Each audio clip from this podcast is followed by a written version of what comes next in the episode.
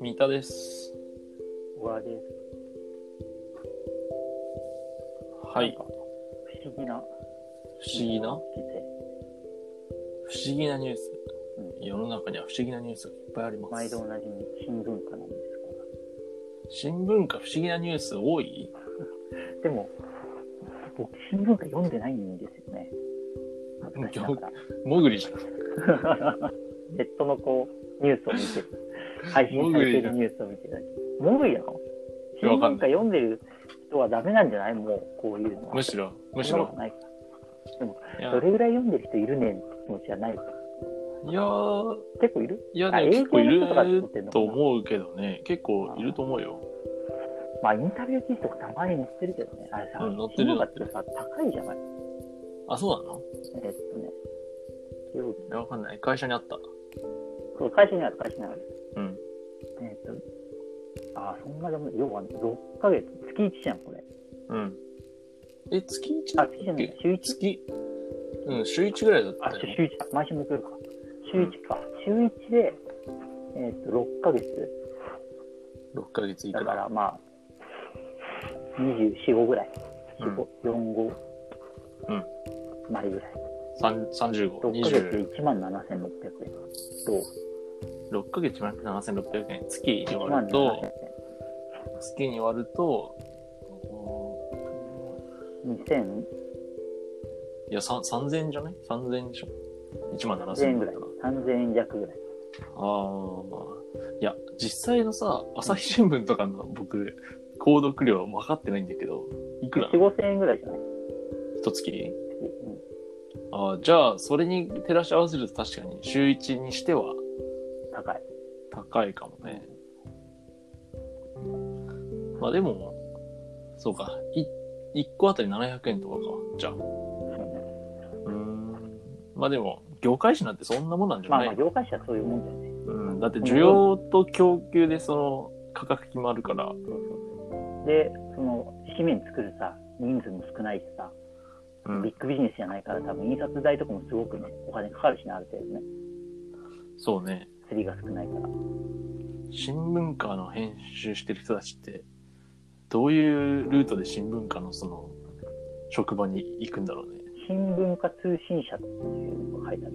新聞化通信社に転職していくってことだよね、多分。うんさすがに新卒やってないと思うか。新聞ら化。通信社とは、出版業界の専門誌、新聞化を発行する日本の新聞社である。従業員14名だって。あ、14人え、でも結構、まあ、10え結構いるね。えー、そうなのえー、南大塚にあるって、変わったとこにあるね。南を使って、ああ、そうなんだ。神保町じゃないんだ。確かにね。え、歴史は1930年だって。出版通信としてそうか。へえ、全中じゃん。すごい。結長えな。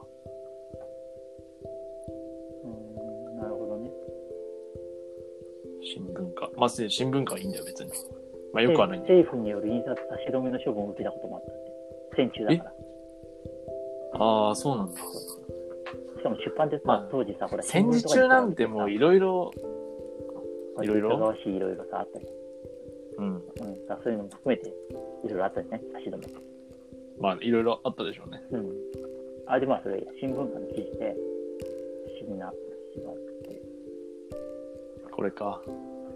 書店と薬局の複合書店6月にオープン。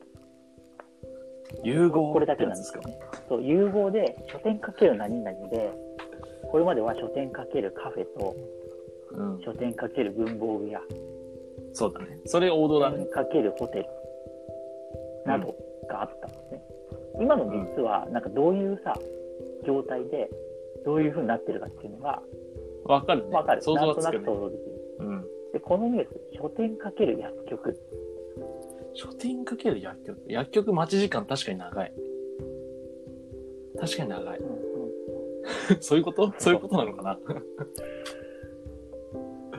書だから店かもけるや、やっぱりその薬局を展開する人会社が複合店を作るらしいですでもさ、これ結局、なんていうのかな。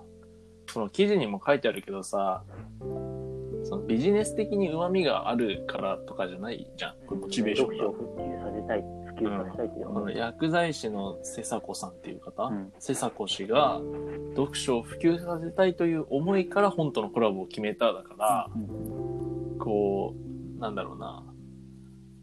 こまあそのあれでしょそそのの業務として可能性があると思ってやってるわけじゃなくて、う、うんその、そう、自分の思い自伝的なね優先でうんうんそう。ファッションってことですよ、つまり。あとその本を利用して例えばそのどどの薬局に行っても正直我々同じなわけじゃんああ、でもそういう、そういう面での差別か。うんってことだって処方箋持ってきゃさその薬出してくれるまわけあ、で、それはね、だそかれらはね。それで差別化ってなるっていうふうには一応なってるの建前ではあ、でもあれかもね。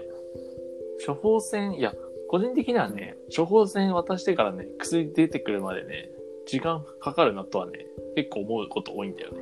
でもさその時間がさその病院の待ち時間よりはかなり少ないからねそこがどうかなってまあね。だって待つ時間ってさ後ろにさ薬剤師さんが下がっていってさお薬をピュッピュッピュッって取って入れる時間じゃん、基本的にはで、薬局大体雑誌置いてあるから。そうそうそうそう大学病院横とかのさものすごい混んでるとこじゃなければ、まあ、それはね、そうなんだけどね。だからむしろ、え、このさ、複合書店はさ、処方箋持ってない人も入れるんそだれよ はそねう。でしょてか普通に薬局入れるし仕事持ってたら普通に例えば熱産マシートとあかあ、買いそにっ行か、そっか。うん、斬新な書店で、しかも、さらに斬新なのが、6月1日オープンだ。そうね。これでも広島と大阪だから結構、しかもあれか、阪急宝塚線だから大阪なんだね。うん。いやー、なんか、まあ、あの、これを機に、読書が普及すると、いいね。でもさ出版社書店コンサルティングを行うつくよみプランニングさんが1000冊を選書するって書いてあるんだよね。出版社書店コンサルティングを行うつくよみプランニン グ。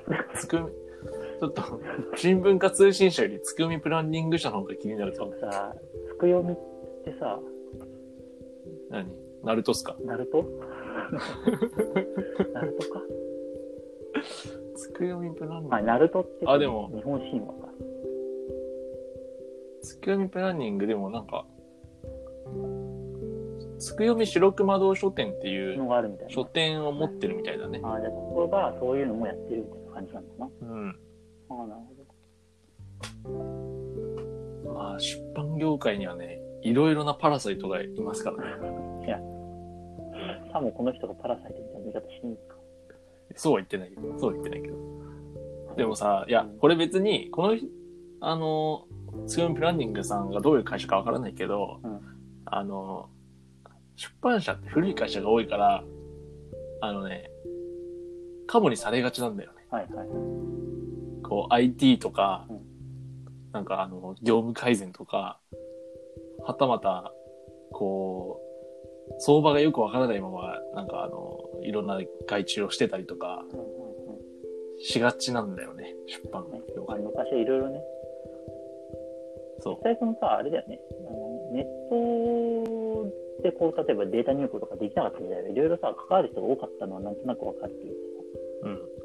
それが、時代が変わってるんだけど、だから、テクノロジーが進化して、本当は、そんな、もう大変じゃない作業なんだけど、そこにあんま立ち入ってないがために、うんうんそうね今もなんか大変なプロセスをわざわざなんか踏んでたりする時がうんたまにあるよね。ある気がするね。うん。